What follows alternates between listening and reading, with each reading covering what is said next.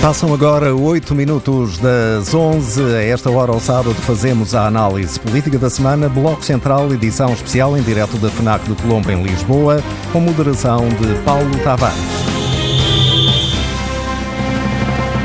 Esta é uma edição arejada do Bloco Central. Saímos do estúdio, saímos da rádio de livro na mão e parámos aqui na FNAC do Colombo para falar de campanhas eleitorais para falar de partidos políticos enquanto máquinas de mobilização de voto, de captura do poder e, claro, falamos também, mais daqui a pouco, dos temas da semana, as primárias do Partido Socialista e o caso Passos Tecnoforma CP-PC. O pretexto para este Bloco Central Especial é um livro que está aí nas bancas por estes dias, A Máquina do Poder, dos jornalistas Miguel Pinheiro e Gonçalo Bordal Pinheiro. Os dois fizeram ao longo de semanas um exercício jornalístico inédito em Portugal, mais habitual em democracias anglo-saxónicas. Acompanharam passo a passo, quase 24 sobre 24 horas, os candidatos do Partido Socialista e da coligação PSD-CDS às eleições europeias de maio deste ano. O primeiro relato desta experiência chegou via digital, no Observador, duas reportagens já com algum folgo, mas eh, agora a passagem a papel, o livro surge em formato alargado com muito mais histórias de duas campanhas algo atípicas, eh, campanhas, eh, em boa verdade, num tempo político que pouco ou nada tem de normal. Aqui à mesa tenho Miguel Pinheiro, Gonçalo Bordal Pinheiro e os dois comentadores residentes do Bloco Central, Pedro Dom Silva e Pedro Marcos Lopes. Hum, já converso convosco, damos agora prioridade aos convidados e autores do livro. Miguel Pinheiro, eh, acompanhaste a campanha da Aliança Portugal com Paulo Rangel e Nuno Melo, já tinhas experiência anterior de cobertura de campanhas. Foram surpreendentes estas semanas eh, que passaste do lado de lá do pano? Completamente. Uh, o, o, os jornalistas normalmente. Uh, enfim, ser jornalista é muito difícil porque as pessoas só. só nós só conseguimos ver fragmentos da, das histórias. Uh, e vamos tent tentando descobrir os vários fragmentos e juntando os vários fragmentos das histórias. Uh, estando do lado de lá é mais fácil perceber a história, uh, a história toda. Eu uma, acompanhei uma campanha de António Guterres, em, em, que aí então os jornalistas eram tratados com uma distância enorme, porque estavam todos, eram todos metidos numa caminhoneta e andavam todos em rebanho, uh, forçado, é? eram forçados a ir ali naquela caminhonete e acompanhar, uh, a acompanhar a campanha, uh, e isso dificultava imenso o trabalho dos jornalistas. É? aqui nós estivemos a acompanhar os candidatos em permanência ou nos carros deles, ou no carro de apoio imediatamente atrás deles e que ia com assessores, é? e isso facilitava muito o perceber-se a história toda e o que estava por trás daquilo que se dizia, quando se dizia e como se dizia. E de facto foi uma, uma, eh, uma imersão total, não é? Aliás, nós, nós fomos ambos confundidos várias vezes com assessores uh, dos candidatos, não é? Houve uma vez no, no Norte em que um senhor veio ter comigo e disse-me: Olha, está muito calor. Estava lá um presidente da Câmara, que eu não vou dizer quem é. Disse: Olha, está muito calor, se não se importa, podia segurar no, ir ali buscar o, o casaco do Sr. Presidente da Câmara. e eu perguntei, como?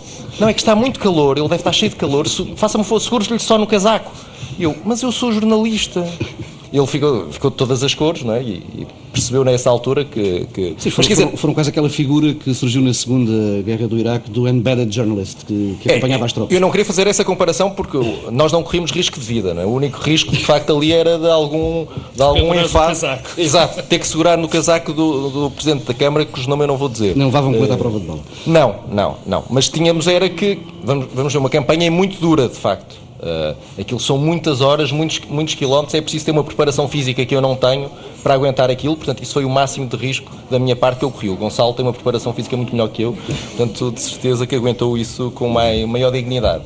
Gonçalo Bordal Pinheiro, andaste semanas a fio ao lado de Francisco Assis, eh, seguindo a caravana socialista. Uh, para alguém que passou a carreira de jornalista quase sempre à margem da, do jornalismo político, uh, foi surpreendente esta experiência? eu é preferível usar a palavra surpreendente a chocante, não é? Uh, porque realmente houve uma série de coisas a que nós eh, assistimos, e a que eu assisti em particular, junto à campanha do Francisco Assis, e, e que eu acho que as pessoas cá fora têm um bocadinho uh, a desconfiança de que isso possa existir, mas não percebem de perto uh, exatamente a gravidade das coisas. Houve, por exemplo, houve um exemplo de uma. e que se percebe um bocadinho como é que os políticos fazem as encenações que depois usam, uh, nomeadamente nos discursos à noite, etc., que foi uma visita a um lar de idosos e que foi apresentada a toda a comunicação social como uma conversa com uma série de idosos e reformados em que eles poderiam partilhar com, com, com, os candidatos socialistas, com o Francisco Assis e com o António José Seguro, os problemas que tinham sido provocados por, por estas políticas de austeridade do governo. Uh, e, e, de facto, quando entramos na sala, estão uma série de idosos, uh, uns em cadeira de rodas, outros muito velhinhos, coitadinhos, e em grandes dificuldades. E, e, no meio estão umas pessoas que não se percebe bem quem são, um bocadinho mais novas. E, e a conversa começa, o, o António José Seguro uh, explica porque é que está ali, pede a palavra, pede para eles contarem quais são os problemas.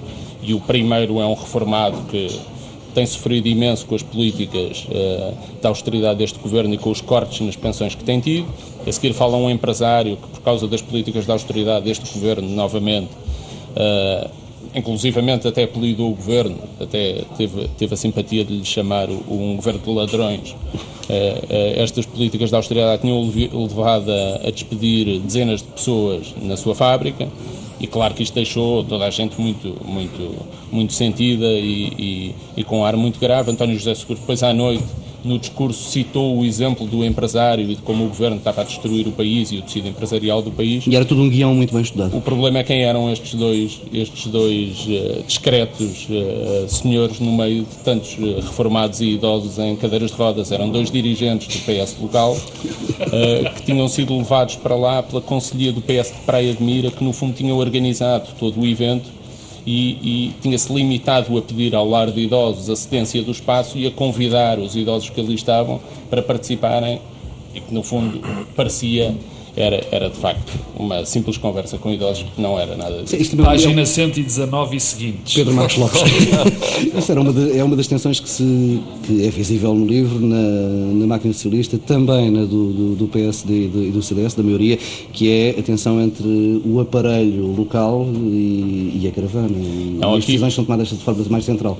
Aqui eu não consegui perceber até onde é que ia a, a, a liberdade para organizar estes eventos. Agora, o que sei é que, de facto, António José Seguro, à noite, noite usou um desses casos. Francisco Assis, eh, depois eu confrontei-o e ficou um pouco mais incomodado com a, com a história, uh, nomeadamente depois no fim o, o, o reformado o reformado por acaso até tinha uma curiosidade, é que tinha 57 anos e tinha-se reformado com 51.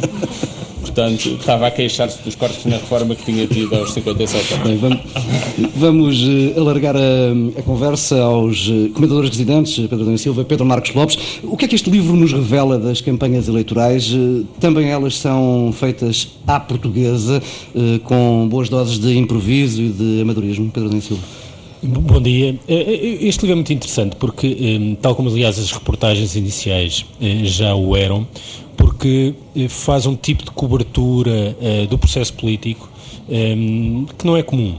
Uh, e, e, ao não ser comum, acaba por nos revelar alguma coisa sobre a natureza das campanhas, mas também sobre a natureza do jornalismo. Acho que o livro é tão revelador em relação à política e às campanhas eleitorais como em relação ao jornalismo. sobre as campanhas, o que é que nos diz? Diz-nos que há aqui uma enorme coreografia, ehm, mas também uma coreografia que coexiste com muito caos e com muita artificialidade, ou seja, esta dimensão de algum profissionalismo que nós tendemos a associar eh, ao processo político, aos partidos, ainda agora nas primárias do PS, a preparação dos debates, a preparação da campanha, tudo isto é muito menos eh, profissional do que nós pensamos eh, visto de fora. Eh, mas, eh, na verdade, revela essa tensão também entre recurso a instrumentos, às sondagens, aos focos de grupo, às encenações eh, e o papel que a intuição política ainda joga. Isso está muito presente nas duas campanhas. Mas depois diz-nos qualquer coisa sobre o acompanhamento das campanhas. o Miguel contava a campanha que cobriu eh, nas legislativas de 95 ou 99, eh, em autocarros, eh, mas a verdade é que toda a forma de cobertura eh, há aqui um mecanismo de autorreforço em que quer os partidos, quer os jornalistas estão disponíveis para só cobrir eh, o incidente, o ping-pong entre as várias caravanas eh, e secundarizar tudo o resto, o que tem um efeito perverso. Daí aquela questão de nunca se fala da Europa eh, na, por exemplo, nesta campanha. É? Por exemplo, e isso é verdade em muitas campanhas, os discursos nunca são substantivos, nunca têm conteúdo. Se calhar não é verdade, quer dizer, há uma formatação Eles têm, mas não passam no filtro do Isto tem repórter. enormes consequências porque não há nenhum incentivo positivo para que as campanhas tenham uma outra natureza natureza. Quer dizer, estamos a dar incentivos negativos para a transformação das campanhas, eh, mas tem também uma outra consequência, a meu ver, mais preocupante e que está muito visível, por exemplo, na cobertura da campanha do PS. É que eh, as campanhas tendem a ser cada vez mais encenações eh, organizadas para estarem alinhadas o mais possível com o sentimento maioritário. O que significa uma espécie de capitulação da dimensão política da política. Eh, os políticos desistem de influenciar e mudar as percepções e aquilo que é a ideia que as pessoas têm sobre a agenda eh, e tendem a reproduzir e alinhar os seus discursos com a ideia que as pessoas têm. Há uma frase conhecida do Steve Jobs eh, que me parece muito elucidativa disto mesmo, que é as pessoas não sabem o que é que querem até nós lhes dizermos o que é que querem. Bom, os políticos, o que esta em parte, depois direi se há alguma coisa a seguir ao programa quando falarmos um pouco mais em profundidade do livro, mas há aqui uma tensão visível entre políticos que desistem de dizer às pessoas o que elas querem e políticos que, querem, que dizem às pessoas o que elas querem ouvir. Um, e isso uh, é uma espiral uh, não recessiva, mas uma espiral negativa uh, imparável. E eu acho que este livro é um ótimo retrato disso. mas há um lado positivo, é que também mostra que entre as duas campanhas e principalmente no interior da campanha do PS há uma tensão interessante e um contraste interessante entre duas formas de fazer política e campanhas eleitorais. Já lá iremos essas tensões na máquina socialista. Pedro Marcos Lopes. Bom, uh, a primeira coisa que, que, tenho que dizer tem a ver com, com o objeto em si, com o livro. E o livro é, é um livro que se lê de um folgo. E não é por, uh, não é por deformação profissional uh, que o digo, por ser algo de que eu tinha muito interesse. É de facto muito bem escrito e escrito de uma maneira que, que é um page turner, digamos assim. Não te estou a chamar Aldwell Robbins nem coisa do género, mas é verdade. O segundo ponto, muito interessante para mim, para o Pedro e sobretudo para o Paulo Tavares, é que se ouvia muito a TSF nos carros eh, de campanha. E isso é sempre, é, é sempre é algo, no livro. É sempre algo que, que, é, que é de registar, particularmente o Jornal da Campanha, que era o Paulo Tavares que fazia. É, é um documento, de facto, extraordinariamente útil, revelador, raro. Uh, dá uma imagem, além do que Pedro Adão e Silva diz que dá uma imagem dos jornalistas, da maneira como os jornalistas comunicam a mensagem, da maneira como se faz uma campanha, mas muito também uh, uh, do que que são os políticos hoje. E, e nesse aspecto há, há, é um livro positivo, porque nos dá indicações de muito boa gente uh, na política, gente que, que, sabe fazer coisas, gente que está fora daquela imagem do, do, do político de plástico. É depois a história de duas campanhas que correram mal, mas uma que correu pior que a outra. E, e, e o que nos diz também nos explica algo do que aconteceu nestas eleições, nas eleições em causa, nas europeias. Há uma campanha que não correu bem porque não poderia correr bem, que era a campanha que foi relatada pelo Miguel Pinheiro, da Aliança Portugal. Não correu bem na perspectiva de que era muito difícil a mensagem, eh, mas que foi coesa, e depois a campanha relatada pelo Gonçalo, eh, que correu mal, porque, apesar de não poder correr mal, percebe-se que quando os interesses não estão alinhados não há nada a fazer. Depois há um ponto, são só mais dois pontos, eh, depois há um ponto que a mim me, me, a mim me toca particularmente, porque eu gosto de pequenas histórias. E essas pequenas histórias muitas vezes são bem exemplares das grandes histórias dos candidatos e das pessoas, e neste caso dos candidatos. E é delicioso ouvir eh, as histórias que contam sobre as maquilhadoras de um candidato, do líder de um partido, que a seguia sempre. Uh, uh, esta história magnífica que o Gonçalo contou dos velhinhos, uh, a história fantástica do, de, um, de um senhor que chorou, que é assim que acaba o livro, que foi algo que eu perguntei já 20 vezes ao Gonçalo e ele não me responde, que é um homem que chorou depois do fim da campanha e, e, e essa parte é importante. Por último, é, tem a ver, questiona-nos e muito, e isso falaremos mais tarde, sobre de facto o valor das campanhas neste momento e a sofisticação delas. Primeiro, porque eh, elas não são feitas de facto para, para, para a campanha nela própria, é feita para os mídias, para as novas realidades das redes sociais e depois por uh, um detalhe uh, que, me parece, que, me, que me parece extraordinariamente relevante, que é a questão da campanha se arrastar e ser pouco sofisticada. O que contraria uma frase que é a primeira frase do livro que está no prefácio do, do, do Homem do Estado de São Paulo, que dizia que o aparelho do marketing político atingiu tamanho grau de sofisticação que a perda de espontaneidade por parte dos, dos candidatos ficou incomodamente, incomodadamente visível. O senhor está no Brasil. Está no Brasil. E de facto nós temos um exemplo, mas é só um exemplo desse livro. A, a máquina do poder revela um conjunto de sinais uh, interessantes, sinais que, que, naquela primavera ainda estavam relativamente escondidos na linha da frente do, do palco político. Uh, por exemplo, a situação do Partido Socialista estava, um, começava a ser insustentável. Uh, fica claro é melhor dizer assim, que quer no PS, quer na maioria, muito boa gente iria fazer tudo para que António José Seguro não chegasse às legislativas de, de 2015. Miguel Pinheiro, em que momento é que a Aliança Portugal decidiu que não podia perder por muitos? Foi mais ou menos a meio da campanha. Houve uma. No começo, parece-me que havia uma divisão entre as pessoas que queriam realmente ganhar, tivesse isso as consequências que tivesse no PS, e as pessoas que prefeririam, de facto, perder por, por pouco.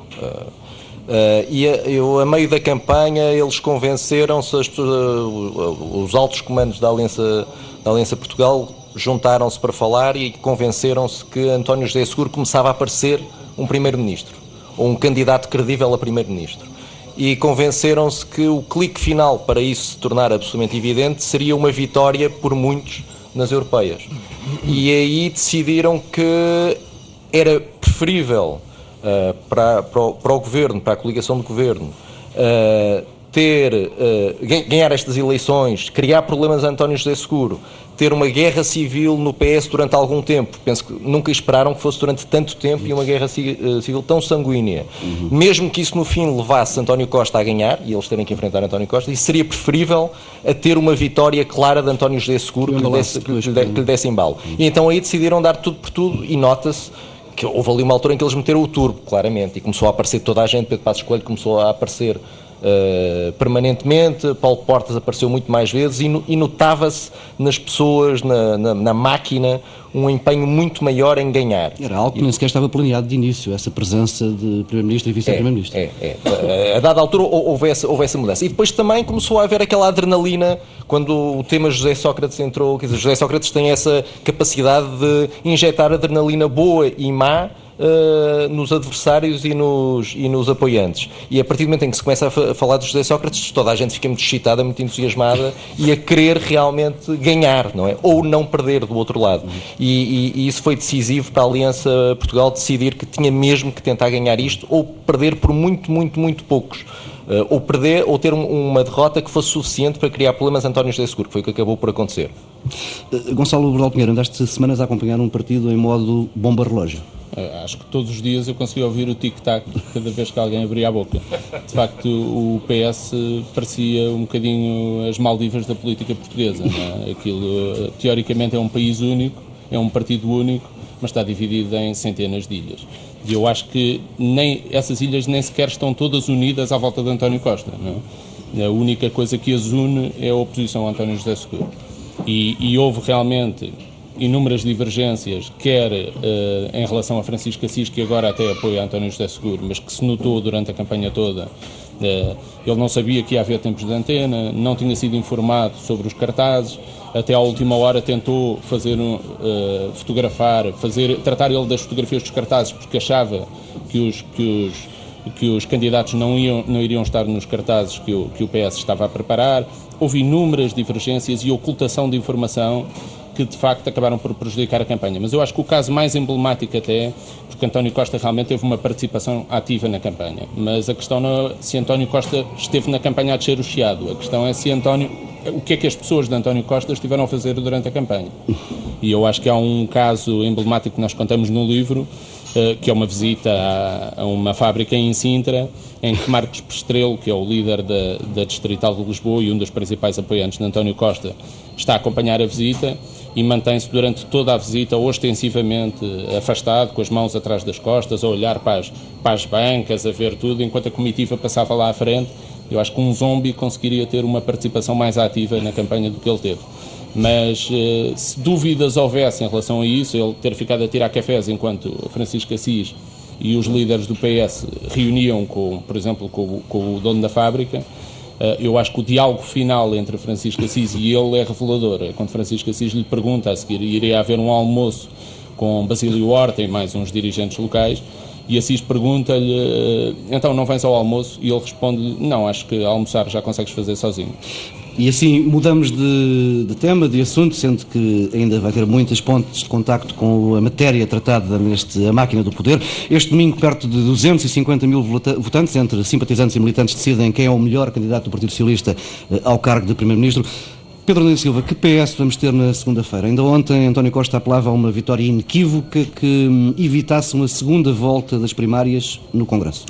A resposta a essa pergunta só conheceremos no domingo, Sim. porque eu julgo que não é tanto quem vai ganhar. A eh, forma como vai ganhar. É, a dimensão da vitória eh, vai ser eh, muito importante para o novo líder afirmar-se internamente e a extensão da participação vai ser muito importante para o novo líder ser visto como um potencial primeiro-ministro.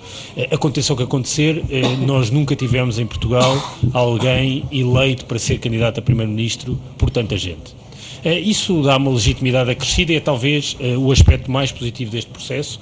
Eh, é, ainda assim, a participação, o envolvimento, serve para contrariar algum fechamento dos partidos, mesmo a visibilidade e a notoriedade desta campanha, os debates nas televisões em sinal aberto, generalistas, tiveram audiências muito significativas, o que mostra que, apesar de tudo, as pessoas estão disponíveis para seguir a política e pese embora a natureza dos debates, que eu acho que era uma consequência inevitável da própria natureza de campanhas primárias, que são necessariamente muito fulanizadas e muito personalizadas, mas apesar de tudo, as pessoas conseguiram por um lado, fazer algumas distinções programáticas eh, e, não menos importante, porque estamos eh, perversamente eh, a falar de um candidato a primeiro-ministro, as pessoas conseguem identificar traços de personalidade e de caráter.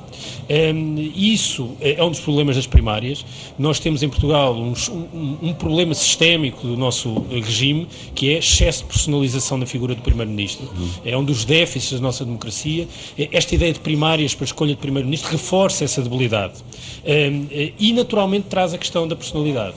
Eh, eu devo dizer que, eh, sobre isso, eh, a minha grande perplexidade em relação a todo este processo é, de facto, a forma como alguém que é ainda líder do Partido Socialista, portanto é líder de um partido, eh, tem uma campanha que é ao contrário de tudo o que eh, as técnicas de marketing nos ensinam sobre debate e sobre campanhas.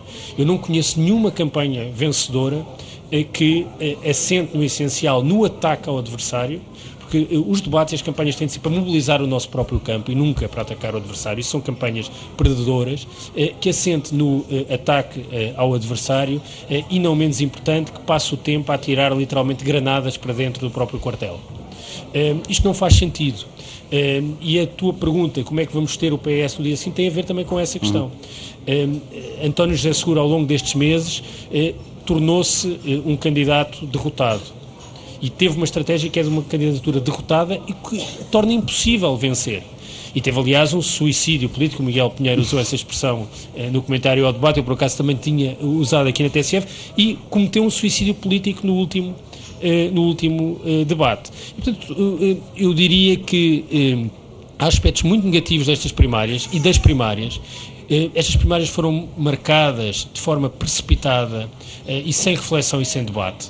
Eh, eu temo que haja aqui uma espécie de irreversibilidade das primárias, não apenas no PS, mas que possa contaminar o PSD e o CDS. Eu acho que era bom parar para pensar se faz sentido eh, num sistema como o nosso, existirem primárias, se não estamos a desvalorizar ainda mais a participação dos militantes ou a militância organizada, eh, é preciso parar para pensar e ter uma reflexão que não ocorreu, eh, mas ainda assim julgo que há sinais e há distinções na forma como a campanha foi abordada que fazem com que, se calhar, a vida do novo líder do PS, que não vejo como é que não possa ser António Costa depois da manhã, esteja mais facilitada do que às vezes nós queremos eh, pensar, mesmo que o Gonçalo tenha razão quando diz que eh, há uma espécie de micro eh, partidos dentro do Partido Socialista, como em todos os partidos de poder, eh, mas acho que eh, vai haver uma capacidade de unir e de todos, mesmo aqueles que estavam com seguro, aparecerem rapidamente a apoiar António Costa. Pedro Marcos Lopes, sabemos que o poder ou a promessa de poder é um dos mais eficazes cimentos para as lideranças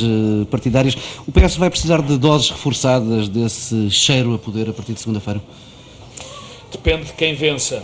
Eu estou, enfim, penso que vai ganhar António Costa e se ganhar António Costa, eh, o PS vai ter menos problemas, na minha opinião, em se unir do que ganhar António José Seguro. Deixa-me dar três notas sobre a campanha que também legitimam, acho eu, essa, esta minha opinião. A primeira é que foi uma campanha que mostrou o pior de cada um dos candidatos e mostrou pouco de bom também de cada um dos candidatos.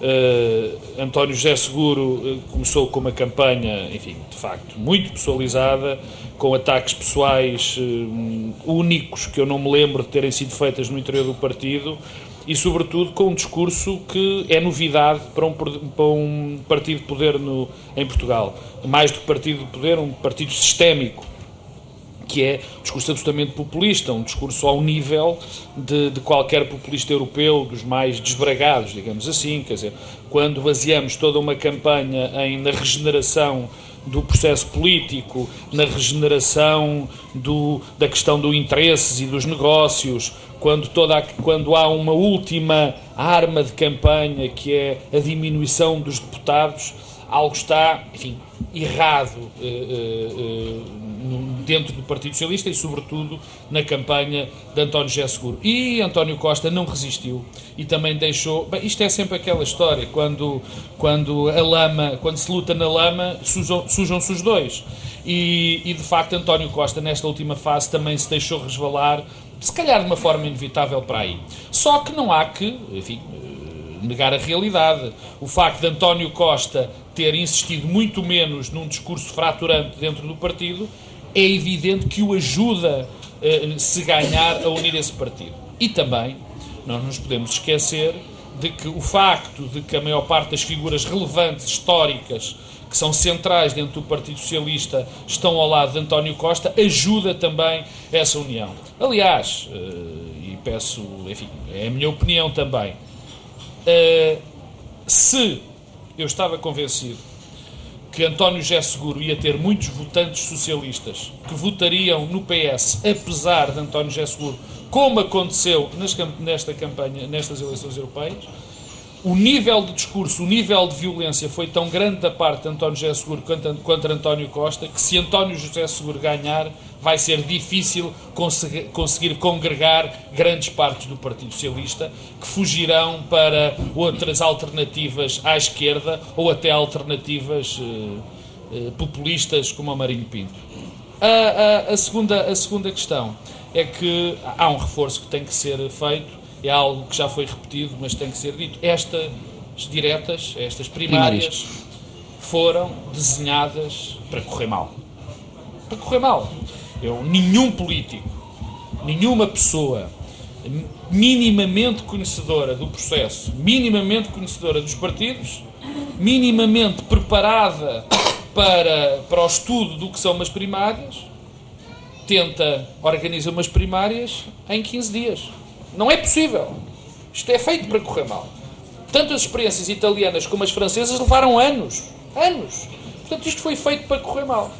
E esta campanha, a, a campanha, o, as primárias foram feitas para correr mal, a campanha tinha que correr mal e correu muito mal, na minha opinião, ao Partido Socialista, que sai com a sua imagem Uh, muito estragado. Gonçalo, as semanas que passaste com a máquina socialista permitem-te de alguma forma antecipar qual vai ser a resposta da atual direção eh, na segunda-feira? Eh, eu não sei qual vai ser, qual vai ser o Sim, resultado. Vai resultado, mas em, em primeiro lugar, eu acho que, que esta campanha uh, revelou de facto o pior que há de António José Seguro, mas conseguiu revelar também o pior que há de António Costa. Eu acho que António Costa entrou nesta campanha como o salvador da pátria, do Partido Socialista primeiro, da pátria a seguir, e se calhar do mundo uh, um bocadinho mais à frente, se lhe derem a oportunidade, uh, e sai uh, com a imagem colada de um certo oportunismo político que, que o levou a, a gerir a sua vida nos últimos tempos, a escolher os melhores momentos para avançar, etc. E eu realmente acho que a acusação que António José Seguro lhe faz de que Francisco Assis teve a coragem de avançar naquele momento e António José Seguro tiveram a coragem de avançar no, no momento a seguir à derrota, que era o momento mais difícil, António Costa de facto não teve. E, e mesmo depois, quando pensou avançar, não se decidiu. António José Seguro realmente revela também o pior que há dele. Eu acho que é uma enorme artificialidade e um certo vazio de pensamento. É? Uh, isso no livro também eu conto a história da maquilhadora, mas não só, não é? Ao longo, ao longo da campanha, António José Seguro revela-se em inúmeras ocasiões realmente como um político fabricado. Uh, não sei se será fabricado por ele, pelos seus assessores, por quem seja, mas é um político fabricado. É? Tudo é planeado, quando ele para para ir comprar cerejas, é porque há jornalistas ao lado que podem fotografar ele a comprar cerejas. Quando ele usa a maquilhadora, é porque pode aparecer uma câmara de televisão para o filmar e ele quer ter aquela imagem. Eu acho que falta quando um compra um livro, compra um livro de um jornalista. Exatamente. Tudo aquilo é pensado. Falta um bocadinho de genuinidade na, na, na política e nos, nos partidos políticos e eu acho que realmente, se formos ver quem sai como grande vencedor desta campanha eleitoral, mesmo apesar do caso Tecnoforma, que não tem ajudado muito, é o Governo e Pedro Passos Coelho. Isso leva-nos à conversa com, o Miguel. Estes meses de, de, campanha interna no Partido Socialista deram algum descanso aos partidos da maioria. Era, de resto, esse o objetivo eh, que, que, tu notaste durante a campanha para as europeias. Achas que, perante as sondagens que dão uma vitória clara eh, a António Costa, PSD e CDS devem começar a preocupar-se? Não, eu acho que a coligação do governo já sabe exatamente o que irá fazer em caso de vitória de António Costa. Uh, e... É ir buscar António José Seguro como ponta de lança. Uh, acho, que, acho que é mais ir buscar José É mais Sócrates. como trinco. Livro. É claro, uh, claro Sócrates António Costa. Não, não tenho nenhuma dúvida de que o discurso que foi feito nas europeias por Paulo Rangel será o discurso uh, da coligação do governo nas legislativas, que é dizer que uh, as pessoas vão ter uma opção entre continuar com medidas de austeridade, mas que mantêm as contas saudáveis, supostamente, ou um regresso de José Sócrates e das PPPs e das autoestradas e dos aeroportos, etc, etc. Não tenho nenhuma dúvida, até porque o discurso correu bem.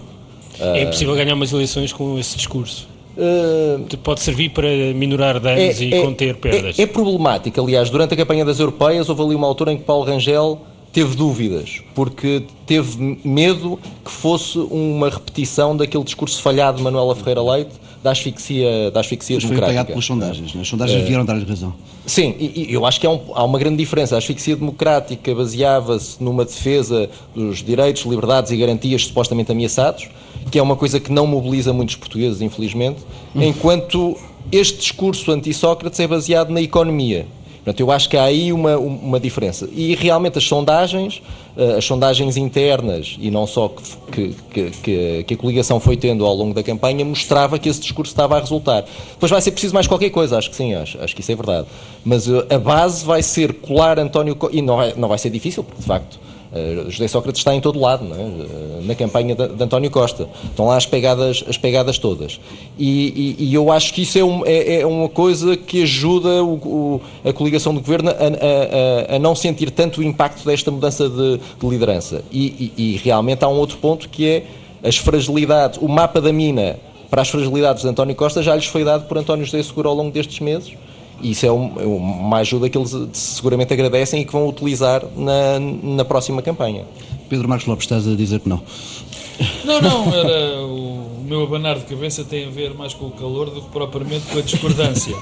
Não, mas há, há, há, há alguns pontos que o, que o Miguel tocou. Muito breve, por favor. Muito breve, tem, tem que, que, que, merecem, que merecem análise. A primeira de. E essa é um, e há um elemento quase agora não é agora, já vem de algum tempo, horizontal na, na política portuguesa que, que eu acho assustador, que é a continuação da presença de José Sócrates na campanha. Continuação de José Sócrates em todas as campanhas e em todo o discurso político. Ainda ontem no Parlamento, na sequência do, do, do, do do caso Tecnoforma, José Sócrates foi, enfim, houve uma insinuação do José Sócrates. Não, quando mesmo um deputado este... que gritou Exatamente. Sócrates. Não, não, mas foi mais do que isso. Gritou Sócrates é tudo. É, é, todo, é todo um programa. uma declaração. Já. Foi muito mais do que uma insinuação, aquilo era um cartaz. É um cartaz, exatamente, não é? Sim, mas um cartaz insinuado, digamos assim. Mas uh, este livro também é prova disso e essa estratégia também. Quer dizer, e, e, e eu não percebo, o Pedro Adão e Silva já disse, eu também acho que, bem, acho é evidente que não se consegue ganhar uma, umas eleições legislativas dizendo atenção, vem aí o papão. Acho difícil não, Depois de quatro anos.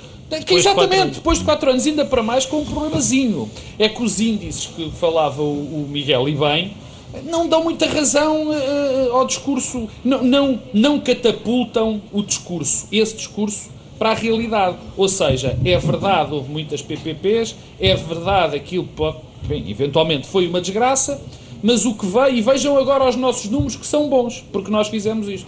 E os números infelizmente para todos nós, não são bons. Por isso é que não me parece que esse discurso procede. Vamos eh, mudar de assunto. Fechamos esta edição do Bloco Central com o tema da semana, o caso mais sumarento. Vamos ao caso Passos Tecnoforma CPPC. Ontem, no final do debate quinzenal, o Primeiro-Ministro deu eh, como devidamente esclarecido este episódio, caso encerrado na opinião de Pedro Passos Coelho. A oposição nem por isso, eh, diz que, aliás, já, já há mesmo promessas de avançar um inquérito parlamentar.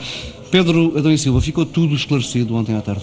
Não, estes, estes, casos não têm esclarecimento cabal e, portanto, fica uma espécie de nuvem a pairar que nunca se dissipa e que vai adensando uh, as questões.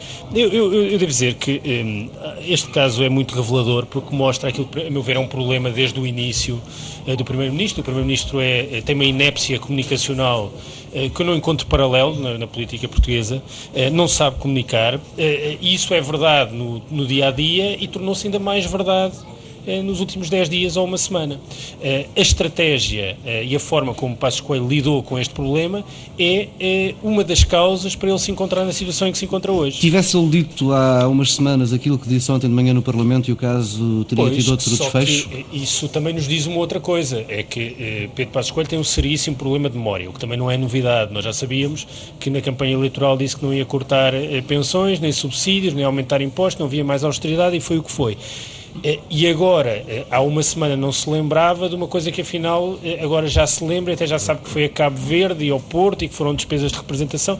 Ora, tudo isso, em vez de resolver o problema, adensa o problema, porque no fundo o que é que o, que é que o Primeiro-Ministro disse? Bem, eu tenho dúvidas em relação à minha idoneidade, foi o que nos disse naquela primeira declaração muito atabalhoada, e agora, ontem, veio indignar-se com aqueles que tinham dúvidas em relação à idoneidade dele que ele próprio tinha colocado em causa, porque tudo isto nasce daquela declaração de não me lembro se recebia uh, aquele dinheiro. E a partir daí uh, a história, o caldo está entornado. E está entornado porquê? Porque também confronta alguma da imagem que foi construída, lá está construída ativamente, em relação àquilo que era este Primeiro-Ministro, não é? O Primeiro-Ministro remediado que vivia em Massamá. Isso não é compaginável com, afinal, trabalhar para umas empresas onde não trabalhava, mas recebia, ou trabalhava e não recebia, e faziam cooperação, mas ninguém percebe exatamente qual era a atividade. Portanto, isto cria uma nebulosa péssima e que afeta o Primeiro-Ministro eh, eh, num ponto particularmente eh, nevrálgico. Mas eu devo dizer que isto, o debate de ontem, foi uma espécie também de debate entre dois zombies, não é? Dois zombies políticos. Passos Coelho, que está numa situação muito debilitada, e também António José Seguro. E, e, eu devo dizer que acho que como último dia de campanha primárias, a sugestão de António José Seguro de levantamento eh, do sigilo bancário é bem revelador eh, de alguém que se está a colocar de fora do sistema. Quer dizer, eh, acho que isto é, mais uma bomba relógio, para utilizar a metáfora. Mas é a conclusão do discurso que fez é, durante a é, campanha. É, é, mais, é mais uma prova que fica uma bomba relógio dentro do Partido Socialista, porque nenhum partido do arco da governabilidade, ou pelo menos um partido do sistema, um partido central no sistema, pode enverdar por um caminho de propostas que tem exatamente a ver com uma dinâmica fora do sistema. Porque, aliás, cria uma ilusão de que isso é, é dá pontos, não dá, pelo contrário, fragiliza esses partidos e dá é, pontos àqueles que de fora do sistema alimentam o discurso contra eh, a classe política e contra o regime. Pedro Marcos Lopes. O Rosolnado tinha, inventou uma expressão que era o ninho. Uh, e, e quando nós todos pensávamos que tudo se resolveria com a simples pergunta recebeu dinheiro da Tecnoforma ou da CNC ou que, que quer que seja, ou CPPC, todos pensávamos que se ia resolver com essa situação, do sim ou do não, nós deparamos com um ninho.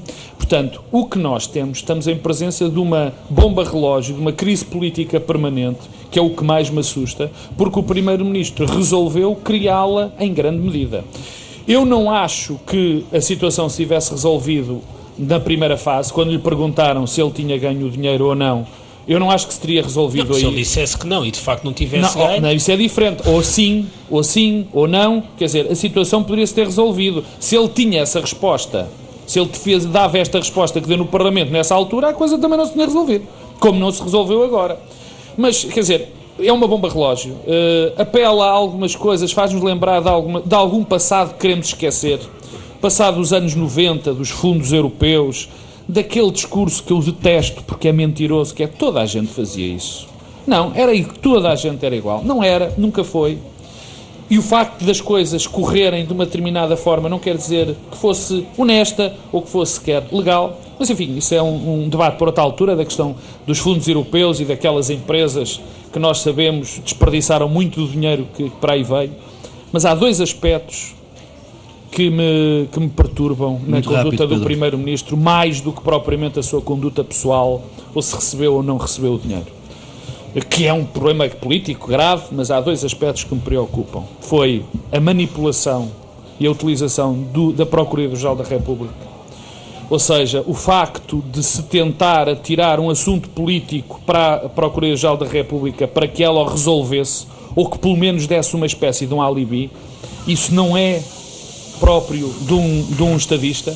E o segundo ponto foi a utilização também perfeitamente abusiva com a colaboração da Secretaria-Geral da Assembleia da República, que eu acho um escândalo completo e não percebo como é que o, o Albino Azevedo Soares, que é o Secretário-Geral da Assembleia da República, continua como secretário-geral. Não percebo. Porque alguém que dava despachos a pedido dos jornalistas ou a pedido de outras pessoas que eram desmentidos passado, passado 10 minutos. Pelo próprio. Pelo, pela, pelo próprio. Pelo próprio até. É alguém que dá toda a imagem de que não está ao serviço da Assembleia da República, mas que está ao serviço de alguém que lidera eventualmente o seu partido. Isso não é sustentável e a Sessão Esteves, que tem tido, na minha opinião, um excelente mandato como Presidente da Assembleia da República, devia também, obviamente, na minha opinião, ter uma atitude. Gonçalo Bralqueiro, o Primeiro-Ministro esclareceu tudo, devia esclarecer. Eu acho que ele esclareceu muito pouco. A única coisa que esclareceu foi o seu espírito altruísta de trabalhar durante três anos de borla para uma empresa mas e viajava, que é louvável. Mas viajava. E que é louvável e que eu acho que todos nós lhe devíamos seguir o exemplo porque o país está em sérias dificuldades. E, e queres portanto... anunciar que vais oferecer todo o dinheiro deste livro a alguém? A mim, por exemplo. Depois de resto, eu acho que ficaram algumas coisas por esclarecer, não é? Uh, para já, porque é que ele demorou duas semanas uh, a lembrar-se que afinal tinha recebido faturas de, do trabalho que tinha feito? Depois, porque é que mentiu ou ocultou no, no seu registro de interesses no Parlamento a colaboração com a CPPC. Eu compreendo que não seja um trabalho de que tu, de, propriamente que faça uma pessoa é, inchar de orgulho.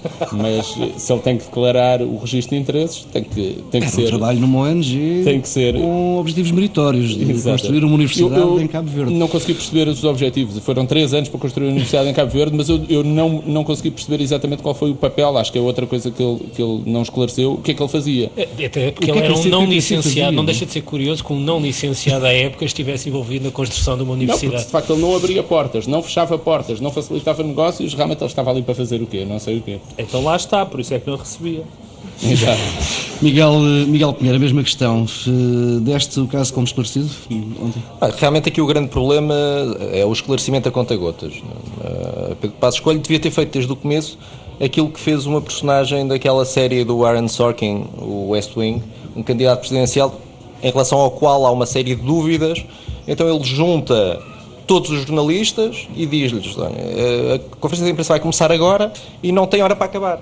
Quando vocês fizerem todas as perguntas e quando estiverem cansados, é que isto acaba. E então, aquilo prolonga-se por uma hora, duas horas, vê-se os jornalistas a saírem para ir beber água, para ir comer, para ir dormir. Ele está lá, responde a tudo, chega ao fim, resta um jornalista ou dois, ele diz: Mais alguma dúvida? Não. Então, Boa tarde, obrigado. Acabou o Sorkin nessa altura tinha um problema com crack, portanto é normal que aquilo. Ele aguentava.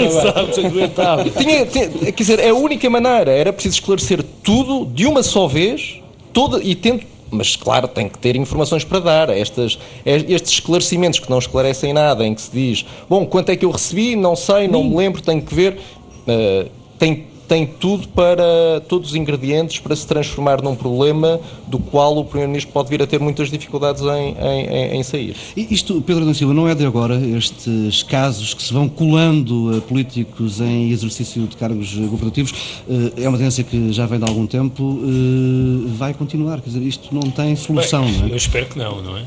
É que não continue. Isto, é se eu tivesse de escolher o aspecto mais negativo de tudo isto, é a forma como contamina toda a ideia da classe política, do regime, do sistema e como reforça e consolida percepções que estão muito enraizadas nas pessoas. Isso é trágico. Um, o que é que eu. Eu espero que. Um, quando eu há pouco uh, dizia que ontem tivemos um duelo de zombies políticos no Parlamento, eu espero que daqui a um ano não estejamos condenados a ter os mesmos protagonistas políticos. Acredito que ainda assim, e acho que aliás o livro do Miguel Pinheiro e do Gonçalo Bernal Pinheiro mostra que nos partidos e na classe política há muita gente que Bom, não está condenada a ver-se envolvida nesta espécie de bafom que parece dominar uh, de forma frequente a política portuguesa. Pedro Marcos Lopes. Não, eu tenho. Eu, eu começo, eu acabo como comecei. É, essa, o que o Pedro Adão e Silva começou por, acabou, por, acabou de dizer, foi isso uma das pontos positivos e, e que eu acho que, que, também nós temos, temos, temos a obrigação, porque se calhar conhecemos melhor os políticos e o fenómeno político, de dizer às pessoas: é mentira, é mentira que os políticos sejam assim tão maus é mentira que, que não haja iguais, é mentira que não haja boa gente na, na, política. O livro do Gonçalo e do, e do Miguel eh, mostra bem que não é assim. Eh, eu, eu discordo muitas vezes de algumas pessoas que lá estão, mas reconheço tanto que ao Paulo Rangel como ao Francisco Assis, que são pessoas de uma qualidade uh, extraordinária, que são bons políticos e que podem ajudar este país em qualquer altura, e não são só eles, há muito mais gente. Uh, e enquanto nós não percebermos isso, e, e pior, se não percebermos isso, a nossa democracia corre aí sérios riscos. E, e é bom que, que, que apareçam até livros como este a mostrar que há boa gente. Gonçalo, partilhas deste quase otimismo em que termina esta edição do Bloco Central? Uh... a hesitação, a hesitação é reveladora. Está, está respondido. Com, com alguma dificuldade, não é? Acho que de facto, há, é evidente que há gente boa e, e como em todo lado. Não é? Pronto, ficamos assim. Agora está a demorar muito a aparecer, de facto. Não é? Nós já esperamos há uns anos e Miguel Pinheiro. Eu sou um otimista. Por isso é que ficamos os dois deste lado, Miguel. E acho que, de facto, uh, neste livro as pessoas encontram vários exemplos de coisas bem feitas uh, dentro das máquinas dos partidos uh, e de pessoas profissionais e, e competentes. É? Claro que há tudo o resto do que nós falámos até agora. Uh, mas eu acho que também há, também há alguma, alguns sinais. Oh, de Miguel, desculpa, como há no jornalismo, claro. como há no comentário, Sim, claro. como há nas lojas de eletrodomésticos. Não, não, não, nós não, não podemos querer ter uma classe política que não reflita o país, é claro. óbvio, claro. Fica por aqui esta edição de Bloco Central. Na próxima semana já estaremos no recato do estúdio. Uh, Miguel Pinheiro, Gonçalo Pinheiro, muito obrigado. Até para a semana. Edição especial do Bloco Central em direto da FNAC Colombo em Lisboa. Pedro Adão e Silva, Pedro Marques Lopes, Paulo Tavares e apoio técnico de André Tenente. Uma emissão especial que serviu de apresentação para o livro A Máquina do Poder, dos jornalistas Miguel Pinheiro e Gonçalo Bordal Pinheiro, uma viagem aos bastidores das campanhas eleitorais em Portugal. Bloco Central em permanência em tsf.pt e com repetição de esta madrugada de domingo depois das duas horas.